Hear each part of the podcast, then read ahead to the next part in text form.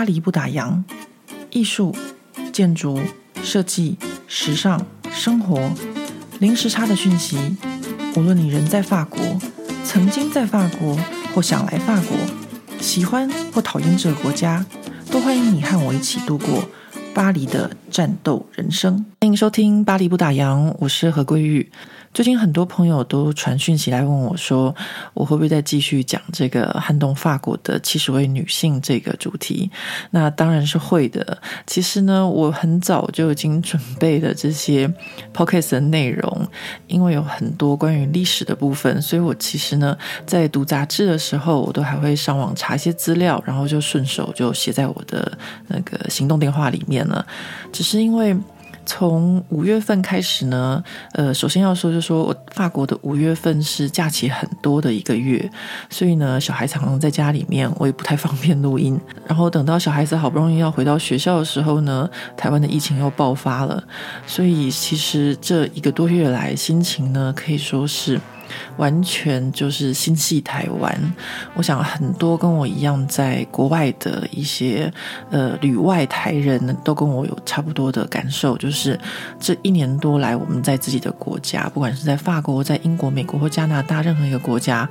我们可能都可以自己很坚强的去面对当地的疫情，因为我们身在其中，像法国也算是一个重灾区哦。在这样子的环境下面，其实我们这些旅外台人大部分都还蛮坚强的，就是大家还是会做好防疫的工作，日子还是继续过。可是唯一会击垮我们的，就是看到台湾的疫情爆发。其实台湾的疫情爆发跟我们当初，也就是去年的一二月的时候，在呃这些欧美国家的情况相较之下，已经没有那么严重了。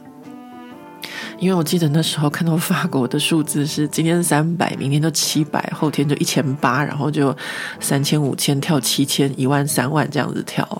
那台湾呢，就是。一直维持在三百多、四百多，然后呢，慢慢的到呃，今天我录音的时候已经降到一百出头了，然后再加上看到日本和美国，他们可以说是雪中送炭的送了台湾几百万的疫苗，让我的心真的有稍微比较安定下来一点，就是觉得像我自己在法国打疫苗打第一剂的时候，我心里面是想着我台湾的家人，或是我想着我台湾的朋友们。大家是没有疫苗可打的，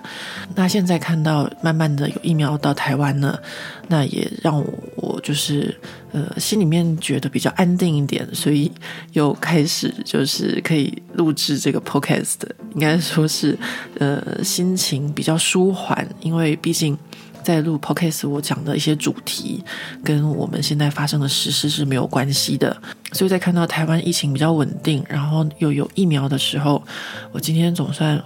松了一口气，就找了一个时间，虽然是礼拜天的晚上，但是呢，还是跟我们家另外两位说，嗯，我今天要录 podcast，你们两个人自己躲好，不要来吵我，不要发出声音。好，那我们今天呢，就来说这个法国历史杂志《撼动法国的七十位女性》里面的一个很重要的章节，就是知识分子。我想，在这个男人主导的这个历史里面，呃，有女性留在历史上面的，绝对都是非常不简单的人物。那在这个知识或科学的领域里面，那可能更是呃非常不得了的。就像这本杂志在这个章节里面开头所写的一段话是这样子的，他写说，在一个完全由男人组成的知识世界里，是很难承认女性也被赋予大脑的。这是一个过时的问题吗？不，诺贝尔的得奖名单证明了情况并非如此。自古以来的法国贵族女性、沙龙主人乃至西蒙波娃，这个议题仍是当前的潮流。在开始说撼动法国的女性知识分子之前，呃，这个杂志它有一篇还蛮重要的文章，我自己觉得还蛮重要，因为这是我们呃这个世界上当下大家都遇到的一件事情，也就是女性科学家的一个被遗忘的情况。那他们就写了一篇文章，主要是在讲被诺贝尔遗忘的女性。那其中呢，呃，他们就列举了几个，就是。对这些女性科学家很不公平的例子，我们来看看有谁。第一位是米列娃·马利奇，米列娃·马利奇，她是塞尔维亚物理学家和数学家，她也是著名物理学家爱因斯坦的第一任妻子。米列娃出生于一八七五年奥匈帝国的蒂泰尔，也就是今天的塞尔维亚境内的一个富裕家庭。他从小就受到良好的教育，更因为他自己杰出的表现，而在十六岁的时候呢，就破格被录取进入一所只有男生的皇家古典中学。米列娃他在数理的天赋很早就被发现，然后他十九岁的时候就获得了物理的奖学金。最后，他又以数理最高分毕业，后来到瑞士的苏黎世联邦理工学院就读，成为他们班上唯一的女学生。她又成了班上唯一的女学生哦！我真的觉得她实在是太强了，在那个年代，她可以这样子成为全校唯一的女生，然后又成为全班唯一的女生。那她也就是在这个苏黎世联邦理工学院念书的时候，认识了爱因斯坦，然后后来成了夫妇。根据一些传记中的记录呢，说爱因斯坦和米列娃曾经在共同研究领域当中呢，合作了许多年，但是呢，米列娃却没有获得任何荣誉或得到任何的提及。那在近年被发现的爱因斯坦的信件中呢，我们发现爱因斯坦曾经对米列娃表示说，如果呢，他们两个人可以一起把他们的相对论的研究推向胜利的结局，那爱因斯坦他将会感到非常的开心。也就是如此。有些人认为米列娃对相对论有一定的贡献，但是呢，也有更多的专家不承认米列娃的贡献。这个话题呢，是至今在科学界都还在讨论的一个议题、哦。那在爱因斯坦跟米列娃之间的一些八卦哦，还是至今也都是流传的。因为当初呢，米列娃是被离婚，那当然两个人婚姻的感情可能也是不太好。因为我想米列娃应该是一个蛮有个性的女性。那米列娃被离婚之后呢，爱因斯坦很快的就跟呃另外一个女性在一起。那在中间过程离婚的时候呢，现在就有很多的一些文献参考资料，呃流传出来。比如说，嗯，当时其实爱因斯坦对米列娃并不是很酷哦，就是跟他签了合约，还叫他说你要煮三餐给我吃，我叫你来你就来了，我不想看到你就滚之类的一些事情。当然我们不知道是真是假，甚至还很多方的说法是说，爱因斯坦当初把相对论获得的诺贝尔奖金给米列娃，因为他们两个人有一个儿子，那儿子有一些精神病的情况，所以他就把这个钱给米列娃，让他照顾小孩。但是后来也有人翻出来说，哦，其实爱因斯坦早就把这个钱呢拿到美国去投资，然后投资失利。所以呢，诸如此类的事情，我们都不晓得，就说，呃，到底米列娃对相对论有没有特别的贡献？我们也不晓得到底情况怎么样。这种家务事通常都会是我们不晓得的。不过呢，同样身为女性，我当然是绝对站在米列娃这边的。接下来第二位是一九二五年出生的法国医生马尔特·柯蒂耶。他三十一岁的时候从波士顿回到法国，当时一位法国医生黑蒙图邦呢，他对唐氏症很有兴趣，而且他怀疑唐氏症的病因可能就是在染色体。那要知道，那个年代是我们刚发现染色体的时候。马尔特在美国曾经进行过细胞培养的良好教育，所以这位法国医生黑蒙图邦他就支持马尔特在法国建立一个体外细胞培养的实验室。马尔特在实验中就发现唐氏症的病因源于人类细胞多出的染色体。但是由于他的实验室里并没有可以配合显微镜进行拍照的设备，于是他就委托法国研究中心的实习生 Jérôme Lejeune 把自己的研究带到另一个实验室进行拍照。结果这位实习生 Jérôme Lejeune 他在隔年的学术期刊上发表了马尔特的研究。那这件事情呢，让马尔特他非常的失望伤心，他就决定不要再做科学研究，而是回到临床的医疗上面做一位小儿科医生。而这件事情一直到了二零一四年第七届的人类医学遗传学大会才决定还给哥弟爷一个公道，然后公开表扬他对人类的贡献。那听完这个戈蒂耶的经历，真的是觉得嗯，很想骂《三字经》。如果是我的话，我应该是觉得干超不爽的。不好意思，地方妈妈飙脏话，因为呃，我最讨厌的就是这种自己的研究或者自己的发明创作被别人剽窃的事情。好，接下来第三位，第三位呢，他是罗莎琳·艾尔西·富兰克林，他出生于一九二零年，是一位英国的物理化学家与晶体学家。他所做的研究是专注于 DNA、病毒、煤炭还有石墨等物质的结构。其中，他所拍摄的 DNA 晶体环射图片五十一号，以及关于这些物质的相关资料，后来成了詹姆斯·华生还有弗朗西斯·克里克解出 DNA 结构的关键线索。只可惜，罗莎琳她三十八岁就过世了，而其他人则获得了诺贝尔奖。第四位女性科学家的故事是这样子的：一九六七年的冬天，二十四岁的乔瑟琳·贝尔·伯内尔。他正在仔细查看一台射电望远镜金鸡被冻结的刻度盘的时候，他一边咒骂着鬼天气，一边对着这个仪器呼气，希望能够让这个仪器赶快解冻。突然，望远镜的记录仪发出了熟悉的声响，然后就开始传送一系列有规律间隔的滴答声。乔瑟琳是剑桥天文学家安东尼休伊时代的博士生，这是他第二次观察到这种令人费解的规律性空间信号。乔瑟琳和他的同事起初并不确定是什么原因导致了这么精确的脉冲信号，他们开玩笑的称这是 “Little Green Man”，就是小绿人的意思。当望远镜收到第二次类似的信号的时候，乔瑟琳就意识到这不是简单的设备故障，也不是什么小绿人，这可能是来自遥远宇宙还没有被发现的天体所发出的一些信号。后来呢，经过他系统的观测，于是定为第一颗脉冲星。然而，在一九七四年的时候，他的指导教授安东尼休伊什还有马丁赖尔，因为发现脉冲星的决定性作用而获得诺贝尔奖的时候，乔瑟琳却被排除在名单之外。这个跟当时女性科学家在科学界得不到重视，或者是和乔瑟琳当时的学生身份有关。诺贝尔委员会可能连乔瑟琳的存在都不知道。因此，这届诺贝尔奖在天文界里面引起了巨大的争议，也被认为是最不公平的一次授奖，甚至有人将其称为 “The Nobel Nobel”，也就是没有贝尔的诺贝尔奖。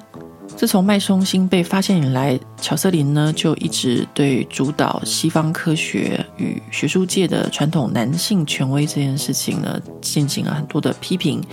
一九九一年，他最后被任命为英国皇家天文学会的主席。那乔瑟琳呢，她就成了英国仅有的两名女性物理学教授。以上四位就是在撼动法国的七十位女性的知识分子这个章节里面的第一篇文章，一开头就讲到了，就是在科学界里面缺乏女性或是女性被打压的一个这样子的情况。那无独有偶的，就是我所编译的联合国教科文组织线上杂志这个中文版的这个《As Magazine》，它在第二期里面有一位意大利的女性科学家，她谈论到这个主题，就是女性参与科学研究这个部分。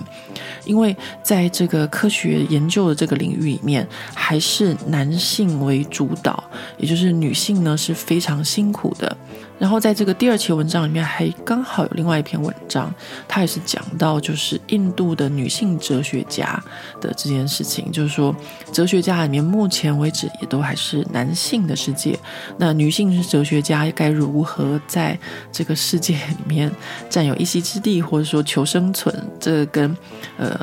我们这一篇被诺贝尔遗忘的女性的要讲的内容是差不多的，也就是女性知识分子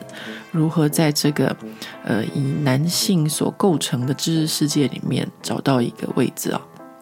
那接下来我们讲完的科学部分，非常遗憾的就是，呃，一直到今日都还有这样的现象。那我们就来看一下另外一个部分，是从历史上面来看，法国的历史中有哪一些重要的女性知识分子。那第一位呢是安古兰的玛格丽特。如果大家有听关于就是有权力的女性的那一个章节的话，呃，好像有提到一点点她的样子。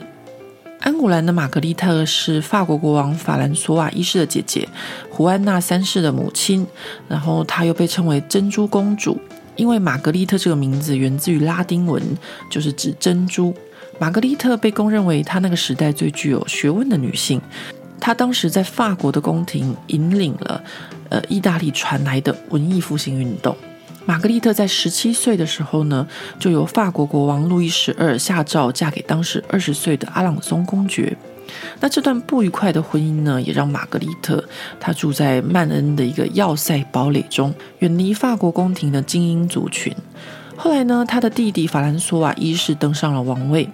阿朗松公爵去世，玛格丽特呢，她在晚宴中充满智慧与风采的谈话，又碾压了当时法兰索瓦一世一直怀孕，然后肥胖而且驼背的克劳德皇后，所以玛格丽特呢，就又再次重新回到皇宫里面。玛格丽特平时的衣着华丽，引起不少人的关注。但是在生活中，他与天主教的人文主义者交流，他听到他们批评天主教的传统。那这位玛格丽特开启另一个世界。到一五一七年的时候，也就是玛格丽特二十五岁的时候，法国邻居德国那时候有一位修士叫做马丁路德，他因为质疑赎罪券而引发了一番声浪。那欧洲各国因此有想要改革宗教的欲望，玛格丽特也因此。虔诚的钻研宗教信仰中的救赎的意义，有罪的人不应该在机械化的奉献。跟马丁路德的想法一样，玛格丽特也对这种讨价还价式的赎罪券感到很反感。玛格丽特在他的诗集或是剧本创作中推广新教的想法。他觉得相信捐献、斋戒和苦修就可以赎罪是一个错误的想法，因此在法国宗教战争开始之前，玛格丽特就已经成为新教主义的代表。那他这个国王姐姐的身份，也可以让他在新旧教的纷争时为两边搭上沟通的桥梁。然而，巴黎的神学家们却非常厌恶国王这位有影响力的姐姐。因为当时玛格丽特为了重新认识宗教，他还找了一个犹太人来教他希伯来文，同时确保当时知识分子的工作还有衣食无忧。那他的这些行为就惹火当时反对他的人，还有反对新教的人。那这些人就印了很多的传单，说他是新教的保护者。最后，他甚至引起众怒，到连他自己国王姐姐的身份都没有办法保护自己，所以他只好在一五二七年，就是他三十五岁的时候。和西班牙邻近的纳瓦尔公爵结婚，离开了法国，才远离了这些纷争。那他婚后三年生了后来的新教领袖胡安娜三世，就是我们之前介绍过的。那在一五三六年的时候，玛格丽特又回到了法国。不过当时权倾一时的蒙莫朗西公爵，他不停地在他的国王弟弟耳边嚼舌根，说玛格丽特是宗教异端。所以呢，这后来让玛格丽特转而创作和宗教无关的作品，还有重新翻译意大利作家薄伽丘的《十日谈》，而他自己也以《十日谈》的形式写下了一本书，叫《七日谈》。接下来第二位在历史中的知识分子呢，是瓦卢瓦的玛格丽特。刚刚一位玛格丽特，这边又一位玛格丽特。那我们现在比较好记一点啊，瓦卢瓦的玛格丽特就是我们之前跟大家说过的，就是因为大仲马的小说而知名的马哥皇后。她呢，被誉称为那个时代最有学问、最有文学素养的女人，而且还是最美丽的公主。哇，听起来真的是不公平的世界，又美丽又有智慧，怎么会有这样子的人呢？真的有，在历史上有，就是马格皇后。我们来温习一下这位马格皇后的故事。她是大名鼎鼎的美第奇的凯瑟琳的女儿，还有刚刚我们说的那位安古兰的玛格丽特，就是她的姑奶奶。姑奶奶的意思就是说，她的爷爷就是法兰索瓦一世，所以，呃，安古兰的玛格丽特是法兰索瓦妹妹，所以她就是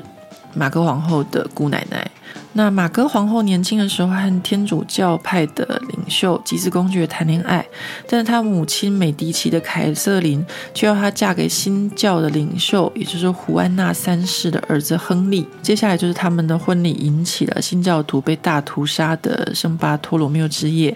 然后呢，也就是伊莎贝拉·安珍妮主演的玛歌皇后的开场。那这些都是我们之前讲过了，我们温习到此为止。我们现在来说一下。玛格皇后，她其实是生长在一个女性还蛮有文化素养的宫廷里，就像她那位知名的姑奶奶。所以，玛格丽特在罗浮宫的那段时间，她曾经潜心学习拉丁文和柏拉图的古哲学。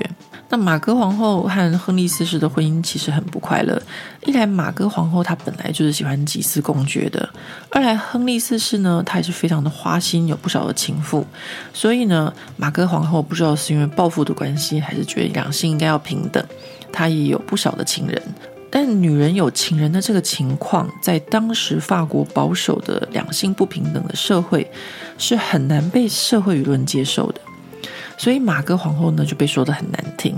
但是以我们现在的角度来看，玛格皇后其实做的当时跟她一样的贵族男性所做的事情一样而已，就是在外面拈花惹草。那他和国王亨利四世闹翻之后，他就曾经被国王囚禁在奥维涅的城堡长达十九年的时间。那这十九年的时间，玛格皇后呢就潜心学习，然后蜕变成一位博学多闻的人。所以，他一六零五年回到巴黎之后，就受到大家的喜爱，被诗人、作家、哲学家还有神学家们所环绕。他参加当时的戏剧演出，甚至受到他前夫亨利四世新的皇后，也就是美第奇的玛丽的重用。而他留下的自传，更是研究当时屠杀的重要史料。在玛格皇后的下一位呢，是夏特雷夫人。夏特雷夫人原名加宝莉亚·艾米丽。她出生于一个很大的贵族家庭，因此她从小就受到很好的教育，拉丁文、希腊文、德文她都会，而且还会跳舞、演戏和唱歌剧。年纪很轻就进入宫廷而受到欢迎。在一七二五年，也就是她十九岁的时候，她嫁给了大她十二岁的夏特雷男爵，也就是她后来为什么被称为夏特雷夫人。然后她生了三个小孩。因为她的先生致力于追求自己的军人事业，所以让夏特雷夫人她获得了很大的自由和时间。那也因为夏特雷夫人的天赋异禀，她花越来越多的时间在研究物理和数学这两个属于男人的专业领域。到了一七三四年的时候，夏特雷夫人和伏尔泰的认识奠定了她知识分子的地位。他将伏尔泰接到他的城堡。两人是情侣和伴侣的关系。伏尔泰鼓励他继续研究。对伏尔泰来说，夏特雷夫人在物理学和数学上的知识远远超过自己。他不停地向人称赞夏特雷夫人的智慧，而两人也维持了十五年的同居关系。夏特雷夫人倾心于牛顿的理论，她把牛顿的自然哲学的数学原理翻成法文。并且发现物体的动能及其速率的平方成正比。到了一七四六年，他成为布隆科学研究中心的一份子。后来，他认识了诗人圣兰博，在怀孕生产后没几天就死了。结果最后呢，是他的老情人伏尔泰负责帮他把翻译的牛顿的书籍出版，让他留名青史。读完夏特雷夫人的故事，我个人觉得她是一位灵魂非常自由的女性。就是她可能呢，在她的婚姻里面并没有感到特别的满意，那她就另外追求她的知识和追求她的爱情。那接下来呢是。沙龙女主人，时间来到了十八世纪，这个时候的法国是历史上的启蒙时代。简单的说，法国到此以前都是天主教神权建构的知识权威和教条传统。那到了十八世纪这个时候，人们就开始相信科学和艺术的知识还有理性可以改善人类的生活。人们开始对传统的社会习俗和政治体制以理性的方式去思考，还有改进，所以演变出后来的自由与平等的观念。而在这个人类文化精彩的发展史上，有一群女人可以说是启蒙运动的幕后推手，那就是法国非常有名的十八世纪的沙龙女主人。这些沙龙女主人呢，她们不是王后，她们不是政要，她们不是宫廷宠臣，也没有任何的权利。她们很多是布尔乔亚家庭的小孩，后来嫁给贵族，而加上夫家贵族的姓氏。也有很多还是维持着布尔乔亚阶级的婚姻。那他们呢，根据自己的喜好，邀请当时的艺术家、哲学家、作家、思想家等等，成为家中客厅的座上宾。那因为法语中的客厅就是沙龙 （salon），因此也就造就了法国历史上的沙龙文化。哎，讲到这里，我就不禁要想一下，就是巴黎不打烊的部落格。我的部落格当初申请的时候就叫做沙龙屋，也就是我的沙龙的意思。那也就是来自这个沙龙文化，就是希望说呢，在我的这个部落格里面，在我的客厅里面，也都是一些我喜欢的艺术啊、文化等相关的议题。好，我们再回到十八世纪女主人家的客厅里。沙龙女主人就像是一位优雅的女主人一样，她会带领着大家优雅的谈话与交流。请注意，在好辩的法兰西民族里，当时的沙龙严格规定优雅的交流，也就是优雅的是一个 keyword，任何恶意或激动的言语都是不被允许的。那沙龙女主人就像女主神一样，可以斥责这些没有礼貌的客人。她当然也可以。精心挑选或是安排自己要邀请哪位客人。那在十八世纪的巴黎，在市中心就有六十二个知名的沙龙。这些女主人依照自己的喜好，有文学沙龙、有哲学沙龙、科学或戏剧等不同主题的沙龙。那女主人的座上宾呢，也分成固定班底和特别来宾。当我们说这些启发自由思想交流的沙龙是启蒙运动的推手，也是法国大革命的温床。因为当时有许多重要的知识分子都是沙龙的座上客，比如说像伏尔泰、狄德罗等等。而这些沙龙女主人们也渐渐地滋养了法国的文化发展。其中最有名的就是 Madame Geoffrin，她的超大沙龙一次可以邀请五十多位客人，到现在呢都还有油画记录她当时沙龙的盛况。而她的沙龙也像是一个大型的晚宴，她会提供豪华的餐点和酒水。而他也因为他沙龙的座上客，在某些画作的买卖中间赚了不少钱，这也是当时沙龙女主人的力量之一，就是他们呢可以随自己的喜好，让某些艺术家或是作家获得一些机会。那我们现在来讲第一位就是斯坦男爵夫人。Staël 男爵夫人是瑞士日内瓦银行家的女儿。她的父亲在一七七七年，法国国王路易十六时高居法国经济部长的职位，而她的母亲也像刚刚我们所说的十八世纪的侍女一样，在家中宴请文人雅客，成为沙龙女主人。所以，Style 男爵夫人就是在这样子精心调教下长大的。十三岁就参与母亲的译文沙龙，和贵客交流。他自己也有样学样的，有自己的迷你社交圈，读很多的书，而且常常写一些有的没的。后来，他的婚姻是一场身不由己的政治联姻，他就嫁给了当时瑞典在法国的大使 Style 男爵。也因此被冠上贵族的姓氏，称为 Staël 男爵夫人。成为男爵夫人之后，她就跟她的母亲一样，在家里举行自己的译文沙龙。她的座上宾有参加美国独立战争的拉法耶男爵，启蒙时代重要的数学家和哲学家孔多塞侯爵等等。那在这本杂志中说，Staël 夫人是用笔对抗剑，因为她当时勇敢反抗拿破仑。事情是这样的。斯泰夫人受到启蒙思想的熏陶，她赞成并欢迎法国大革命的到来。然而，由于她支持君主立宪制，所以她和许多共和派以及专制主义者断绝往来。后来，她出了一本书，书名是《关于皇后诉讼的反思》。她在书中为玛丽·安东尼辩护，并揭露当时女性悲惨的社会状况。他最有名的一件事情，就是他曾经和拿破仑的一段对话。他问当时还未称帝的拿破仑说：“对您来说，女人中的第一是谁？”拿破仑就回答他说：“就是生最多孩子的那位。”这很明显的表现出拿破仑就是一位沙文主义者。后来拿破仑称帝之后，将法国大革命人权宣言中所有女性的权利都取消了。所以斯黛尔夫人她当时写了很多关于。女性受到父权主义掌控下的悲惨故事，轰动了整个欧洲，因而得罪拿破仑，被逐出法国。这就是为何在这本杂志里面说他用笔对抗剑的原因。那在接下来一位是苏菲德。格罗奇，苏菲德·格罗奇呢？我们听到的这个字就知道，她是出生于一个贵族家庭。她后来嫁给大她二十岁、启蒙时期非常重要的哲学家孔多塞侯爵，就是我们刚刚讲过了会去斯黛夫人家的沙龙的这一位孔多塞侯爵。那在十八世纪沙龙文化盛行的时候呢，这个苏菲呢，她也在自己家中举行哲学沙龙，是当时许多重要哲学家出入的场所。而大家也认为苏菲有影响到她先生孔多塞公爵。这位孔多塞公爵在一七九零年出版了一本